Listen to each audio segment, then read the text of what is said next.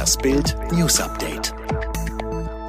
Neue Wendung im Kampf um die Kanzlerkandidatur der Union. CSU-Chef Markus Söder macht klare Ansagen zum Zeitplan. Die Frage, wer als Kanzlerkandidat antritt, wird voraussichtlich erst im Januar entschieden, sagte er der Wams.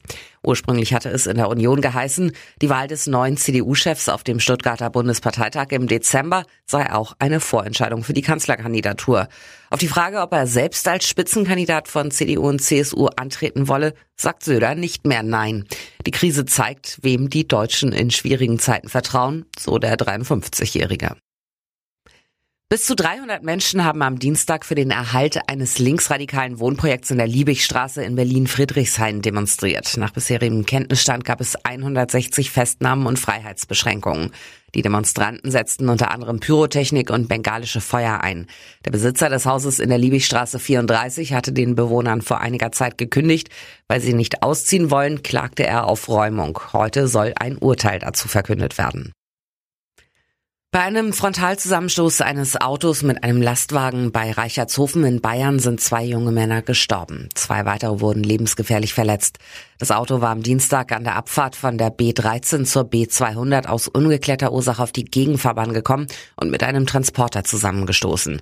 Die beiden Männer, die auf der Rückbank des Autos saßen, starben noch am Unfallort. Die anderen beiden wurden mit einem Rettungshubschrauber ins Krankenhaus gebracht. Der 49 Jahre alte Fahrer des Lastwagens kam mit Prellungen und einem Schock ins Hospital. Die Bundesliga setzt sich ein gegen Rassismus. Auch in Deutschland protestierten Profis am Wochenende für den bei einem Polizeieinsatz in den USA getöteten George Floyd. Droht ihnen jetzt eine Bestrafung durch den DFB? Der Kontrollausschuss prüft den Sachverhalt, schrieb die betroffenen Profis nach Bildinformationen an, bat sie um eine Stellungnahme. Bestraft werden sie aber wohl nicht. Das ist der wohl schönste Abschied eines beliebten Serienstars. Seit 20 Jahren spielt Ina Paule Klink im ZDF-Quotenhit Wilsberg, dessen Patentochter Alex Holtkamp.